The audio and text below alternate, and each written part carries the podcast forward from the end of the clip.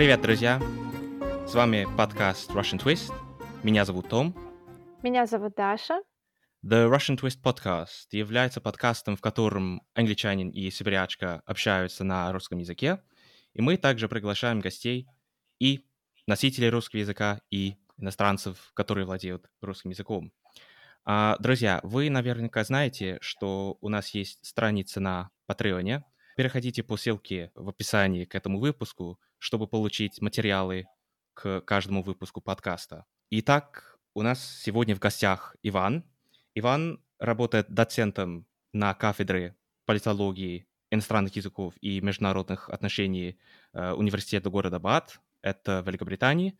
Иван был одним из моих преподавателей русской культуры. Иван, большой тебе привет. Спасибо, что присоединился к подкасту сегодня. Привет, Том, привет, Даша. Всем привет. Мне очень приятно поучаствовать в вашем, вашей инициативе, поэтому, а, да, я тоже очень рад. Да, Иван, привет. Спасибо большое, что ты нашел сегодня время. Иван, первый вопрос, который хотелось бы тебе задать. А какие у тебя научные интересы? Научные интересы у меня достаточно широкие, но, наверное, основной областью моих научных интересов, то, за что меня знают коллеги, скажем так, в Великобритании, в России, в других странах, это изучение популярной музыки и это изучение музыкального андеграунда в постсоветских странах, на постсоветском пространстве и в Восточной Европе в целом. Та область, в которой у меня больше всего публикаций, больше всего выступлений, больше всего выступлений на радио, на медийных площадках и так далее. Понятно. Хорошо, очень интересно. Я э, знаю, что ты уже давно увлекаешься вот музыкой. Расскажи нам, пожалуйста, что привлекает тебя больше всего к такой сфере, к панку, например?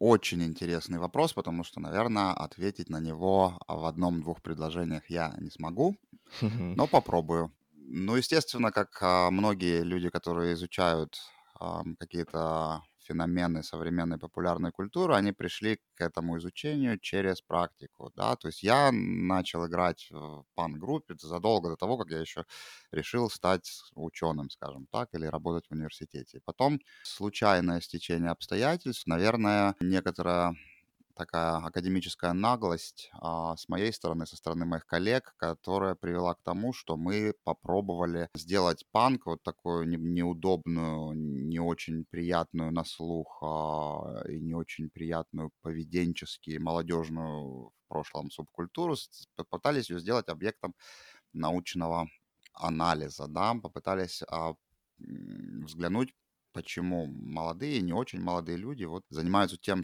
чем они занимаются, и как это влияет на другие формы культурной деятельности. Так вот мы пришли к изучению панка. И, естественно, мой опыт а, игры в группе и вообще как бы варенье в панк-сцене, он оказался крайне а, полезным. Ты сказал, что ты играл в группе. Да-да-да, ну, ну, ну, сложно сказ назвать то, что я делал игрой. Так, это скорее антимузыка была. Ну да, э, ритмично и, и, и мелодично извлекал звуки из гитары. Хорошо. Я помню, что ты играл а, в какой-то момент, или до сих пор играешь в группе, которая называется «Зверство». Да, Да, играл, э, извлекал звуки, скажем так. Ну и являюсь ее участником, потому что группа такое полуаморфное существование сейчас ведет. Ну, когда что-то происходит, то я обычно там, да. Угу. Как пришла идея сделать такое название? Что оно означает? Идея пришла в самом начале 90-х годов, когда в постсоветской, в молодой русской культуре очень много интересных вещей происходило, и это означает буквально и ранние наши записи, и названия означают какое-то а, антикультурное нечто, то есть противопоставление культуры и природы. Вот зверство это такое что-то непричесанное, неприятное, а, но реальное, но настоящее. Вот какие-то такие силы, которые мы не можем объяснить, мы их не можем одомашнить, но они вокруг нас, они uh-huh. внутри нас. И вот мы как-то пытались что-то вот музыкальное как-то подобраться к этим вот не очень хорошо эм, осознаваемым в терминах культуры, но очень хорошо чувствуем их в других каких-то плоскостях, потому что переходный период от, пос, от Совет, развала Советского Союза до построения чего-то нового, вот это был такой момент кризиса в очень многих сферах, и это, возможно, вот зверство и музыка, и радикальные такие эстетические жесты. Это была попытка найти какой-то ответ на вот эти вызовы глубокого довольно кризиса начала 90-х не было никаких а, особых ориентиров тогда, и молодое поколение, особенно нам тогда было по 16-17 по лет, они сами были практически вытолкнуты в это пространство, где им нужно было самим решать, что их будущее, каково будет их будущее, что это будущее для них будет значить, и что для них значит настоящее вокруг. Все старые э, путеводители по жизни, они как бы оказались не очень востребованы в то время.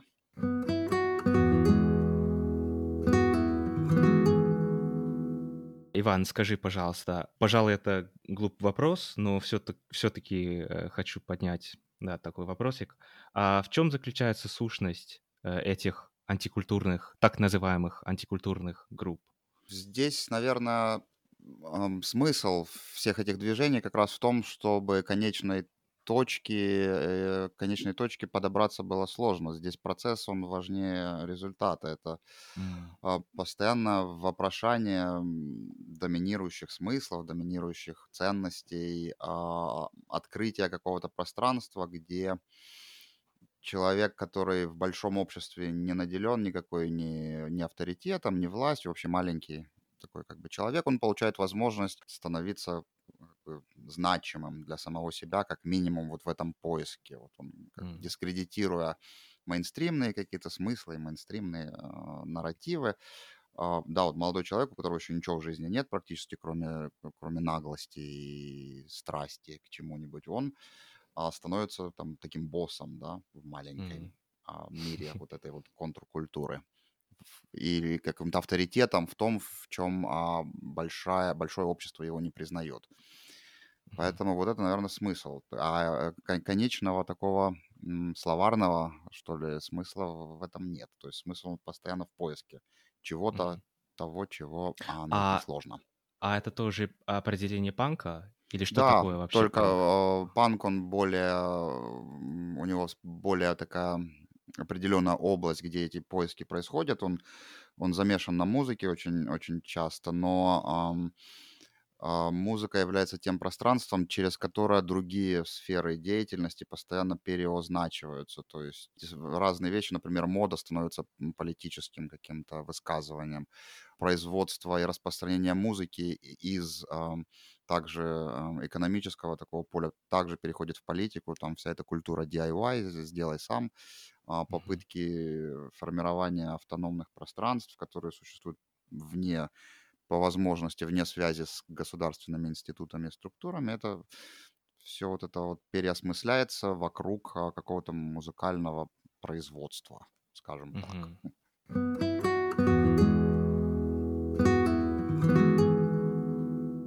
Иван, скажи, пожалуйста, какие группы 90-х, начала 2000-х особенно повлияли на формирование этого движения, формирование этой культуры или антикультуры?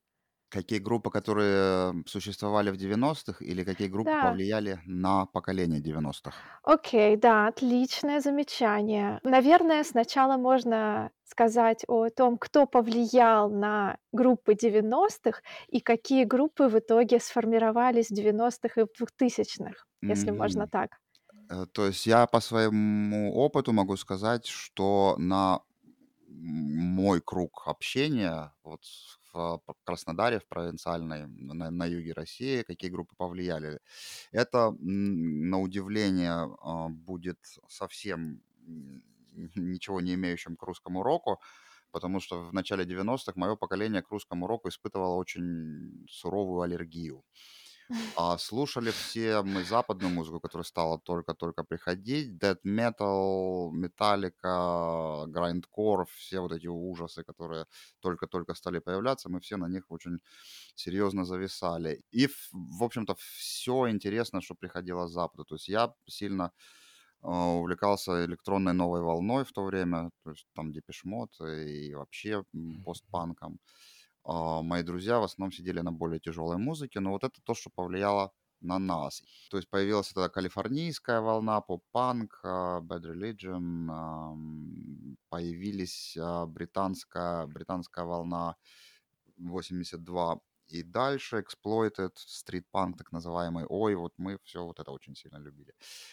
Поэтому, ну, естественно, мы не хотели подражать, не хотели петь э, по-английски, поэтому все это привело к вот какому-то такому синтезу городского провинциального фольклора и грайндкора и дэт-металла.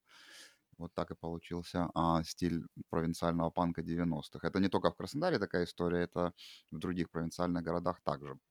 Какие, собственно, группы из 90-х годов а, оказали влияние на современную культуру панка в России, мне кажется, опять же, мне сложно ответить на этот вопрос в деталях, потому что я все 90-е просидел в Краснодаре, в Москву там выезжал, может, два или три раза практически, ну, за исключением учебы, а в конце уже в самом. А, поэтому на, на общероссийскую сцену я не знаю, что повлияло, но на провинциальную сцену, на сцену Краснодара повлиял очень сильно сибирский панк, гражданская оборона, даже в ее версии 90-х, то есть Егор и, и второе слово, я не знаю, можно говорить или нет. Ну, то есть проект Егора Летова, даже несмотря на то, что он изменил стиль, а, стал играть более психоделическую музыку, но это вот то, что мы все слушали в то время. То есть влияние сибирской сцены было очень сильно. Как насчет э, Виктора Цоя и группы кино? Их очень многие знают за рубежом и очень любят когда нам было совсем по 16-17 лет, то уже мы смотрели на кино и на весь Ленинградский рок-клуб, как на таких динозавров, которым место в музее. А, и слушать которых вообще крайне неинтересно и скучно. А потом, в середине 90-х, ближе к концу, мы стали возвращаться, опять же, и к русскому року, к ленинградскому рок-клубу, но а, к более ранним записям, не к тем записям, которые стали, сделали кино а, известной группой, группа крови и так далее а, уже после поздних записей, а вот к ранним записям, когда еще там на гитарах, на, на каких-то банках, на коробках все это игралось, записывалось все на один микрофон, вот это нам как бы было ближе. А, и потом, естественно, сейчас а, никакого антагонизма к русскому року у меня нет. Я совершенно с удовольствием могу там в перемешку слушать и какую-нибудь французскую новую волну, и современный британский фолк-панк, и, и группу кино 86 -го года.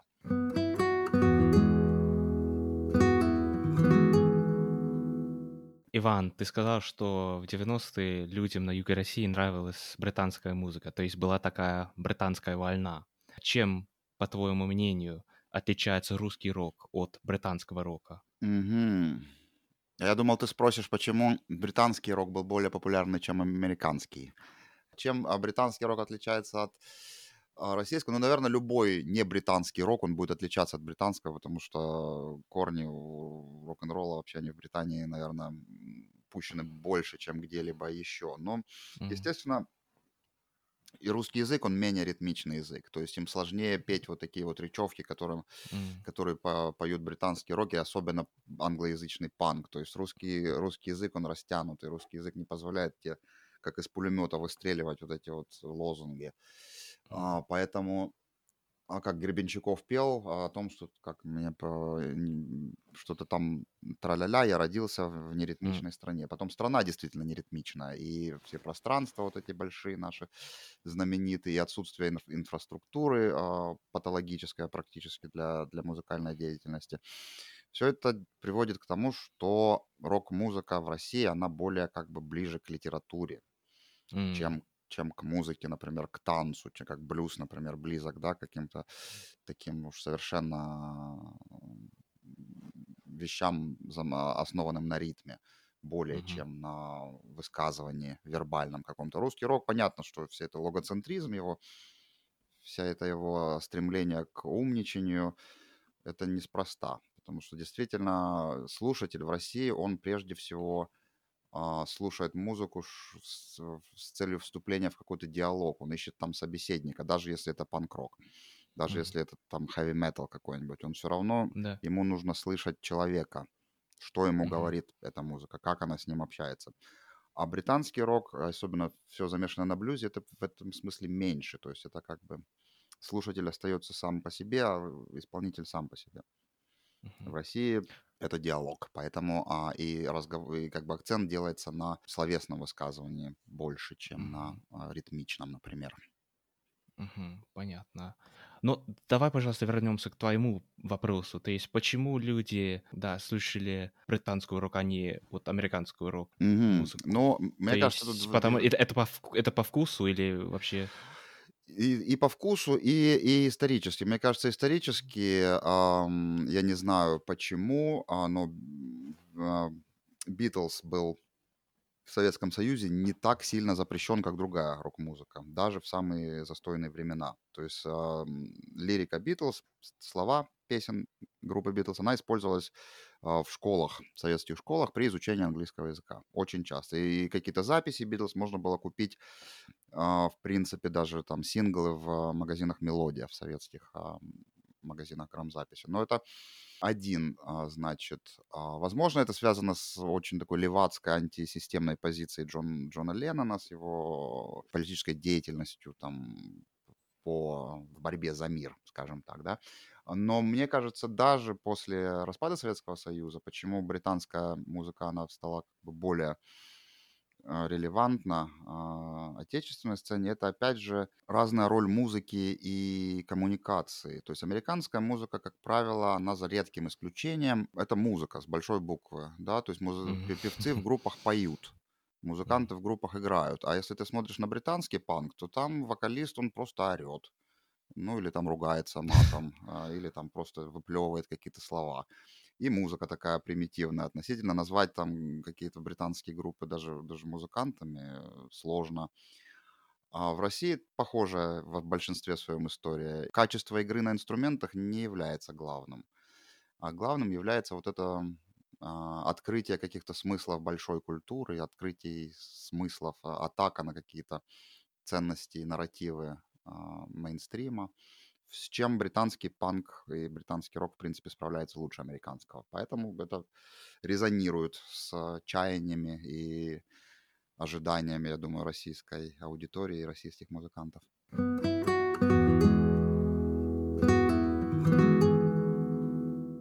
Иван, скажи, пожалуйста, я помню, а, было время, когда все писали, все говорили, что русский рок умер. Так русский рок все-таки жив или он изменился и принял какую-то другую форму, которую некоторые не считают уже настоящим русским роком? Ну и да, и нет. Конечно, если э, смотреть уж совсем формально, то, то в музее стоит давно, и уже пыль с него сдувать можно. А, но если а, смотреть по существу, то, конечно, музыка в России продолжает оставаться очень для молодежи особенно продо- продолжает ос- продолжает оставаться такой очень важной а, областью поиска сам- самих себя, поиска форм выражения своих взглядов, своих мыслей. Но, естественно, сейчас акцент сместился в сторону рэпа, в сторону хип-хопа, в сторону электронной музыки очень сильно.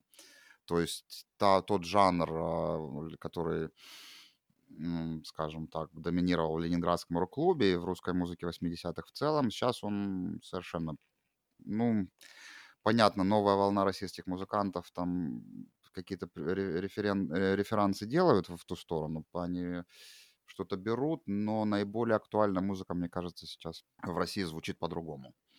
Это Мгм. большое влияние хип-хопа, это большое влияние, опять же, ну, электронной, клубной музыки. И, как мы знаем, а, именно рэп, хип-хоп а, вызывает наибольшую злость у, например, а, представителей власти, потому что это рэп-концерты и всякие электронные хип-хоп проекты, они запрещаются чаще, чем, например, концерты памяти группы кино. Да. Да, я, кстати, была на таком концерте. а, 30 мая, по-моему, в Санкт-Петербурге был концерт э, группы кино, Мгм. и это было очень круто. Я, к сожалению, не застала э, реальное живое выступление Виктора Цоя, потому что я родилась в 90-м году, Мгм. но А я как-то... застал. з- А я был Да, на круто. концерте в 88-м, по-моему, году в Краснодаре на стадионе Кубань. Тогда они играли. Как это было? Отвратительное качество звука. Просто невозможно слушать вообще. Огромная толпа, никакого освещения почти, никакого шоу. Посреди стадиона, значит, стоит сцена, на которой маленькие очень музыканты, а, но все довольны. Все пришли за атмосферой, да? Ну, тогда надо было всем идти. То есть, если это, это как, как в церковь, я не знаю, в средние века. То есть, ты что, кто приезжает в Краснодар? Это все идут.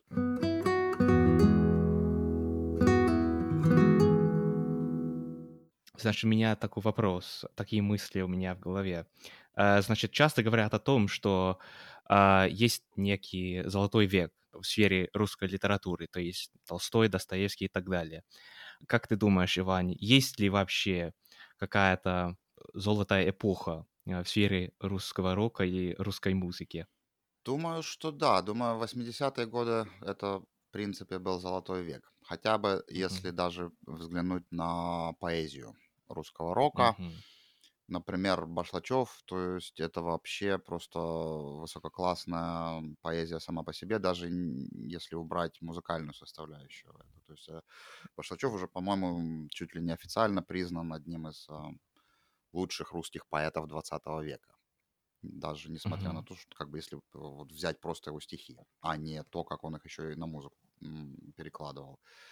Опять же, гражданская оборона не случайно то есть Massive Attack, вот мои здесь бристольские земляки знаменитые, переигрывают иногда песни Егора Летова на своих концертах. И вообще Мгм. очень внимательно изучают вот эту эстетику позднего Советского Союза, выраженную в песнях сибирского панка. Им это очень Мгм. близко, и там что-то есть такое, чего, как вот 3D, а, один из лидеров Massive Attack сказал, то в очень такой сконцентрированной форме гражданская оборона показала то, что сейчас очень, в принципе, можно увидеть на Западе происходит, какие-то вещи, которые происходят на Западе, но гражданская оборона это очень концентрированно вот так вот выразила в своей эстетике и в своей а, вот музыке. То есть, наверное, именно вот песни 80-х, альбома 80-х годов. Поэтому, наверное, 80-е — это золотой век русского рока. Конечно, после распада Советского Союза то а, была а, такая эпоха нестабильности, да. Я как бы задумываюсь и думаю о том, что, может быть, даже музыка а, 90-х а, отражает ту ситуацию, которая сложилась уже после распада в какой-то степени. То есть вот этот хаос, да, панк и такие всякие движения, может, э, вот такие эмоции нужно было вот э, как-то выразить. И, Да. конечно, музыка — это прекрасный способ, через который можно вот это Да, абсол- реализовать. абсолютно правильное замечание. А эм, Отличительная черта еще золотого века вот этих 80-х годов это в том, что сцена была одна. То есть деление на какие-то там... То есть панки Мгм. не, не дружили с рокерами, кто-то там был левых взглядов, кто-то более центристских или правых взглядов. Такого деления в 80-х практически не было. То есть все были заодно. А в 90-х, Мгм. когда вот большой, большой Советский Союз, большой мейнстрим перестал существовать, все пошли в разные стороны, все разбрелись в результате кто куда. То есть сцена как, как некое единое пространство, рок-сцена существовать перестала. Появилась куча маленьких, слабо связанных между собой э, сцен отдельных. И, естественно, там уже кто в лес, кто по дрова, кто, кто о чем поет, кто как играет, уже там начали какие-то дрязги, там друг с другом перестали дружить, и все как обычно. И так появился рэп. О, да, рэп вообще, там с ним история такая, то есть бедный рэп, там все 90-е годы его вообще там не считали за, за музыку и вообще не считали Мгм. за рэп, это кал, то есть как бы на всех, Да-да-да. на Децл тогда появился, да, м, и все думали, что рэп это Децл. мгм, на всех заборах было написано рэп кал, как я сейчас помню. А, Но потом Да. появилась группа Кровосток, и с появлением группы Кровосток рэп, рэпом стали интересоваться там андеграундные деятели, рокеры, панки и вообще как бы серьезные люди.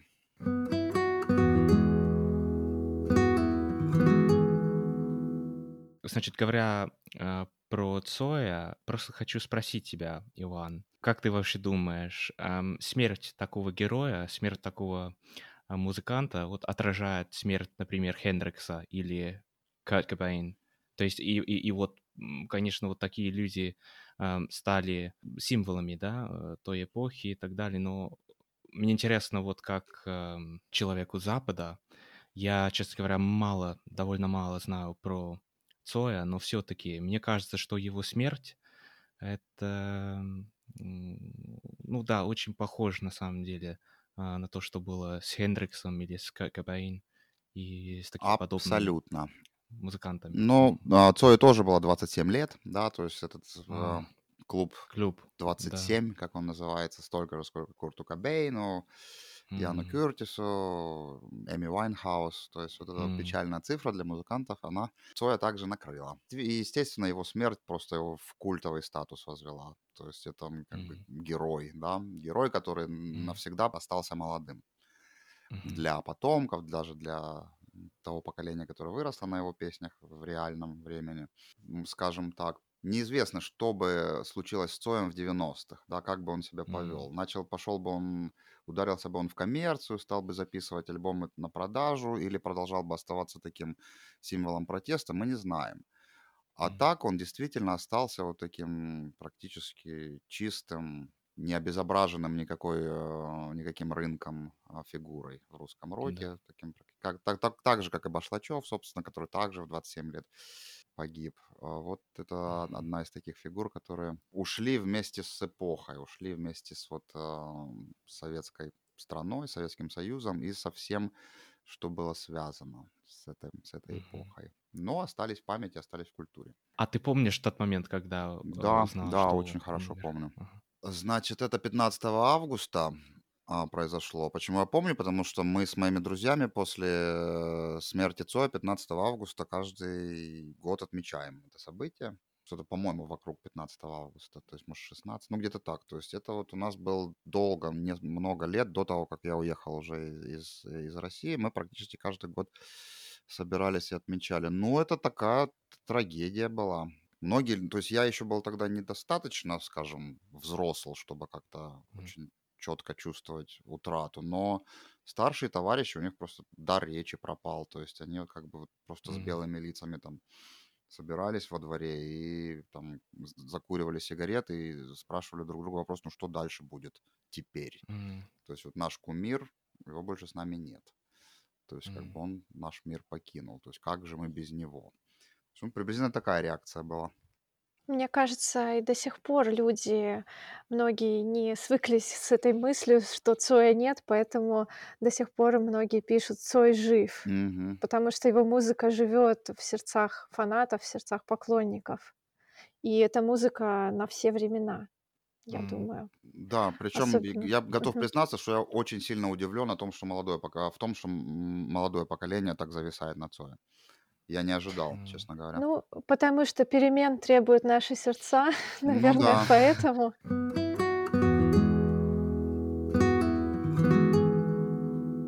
Назови, пожалуйста, 5 исполнителей или 5 а, русскоязычных групп современности, которые пишут достойную, по твоему мнению, рок-музыку. Кого нужно слушать Ох, сейчас? так, ну это такой сложный, конечно, вопрос. Современности, да. Вот в последнее время, то есть я переслушиваю много того, что проходит через там мой интернет, да, но в последнее время я а, прослушиваю рок-поп музыку, так, поэтому она у меня как бы на, на языке сейчас. Я не уверен, что это как бы полный ответ на даже на твой вопрос, но то, что у меня крутится, например, глядя в мой там Spotify лист, то, что я слушал в последнее время, это а, Монеточка, это Калибри, новый альбом, и опять же возвращение к старому альбому. Это Аукцион, последний альбом 2020 года, Мечты. Это до этого был, например, Комсомольск и Дайте танк, не слушаешь? слышал, но что-то меня он не очень. Порнофильмы. Но опять Мгм. же, опять же, не сказать, что проняло меня очень сильно по, по причине, которую я упоминал, слишком много поют.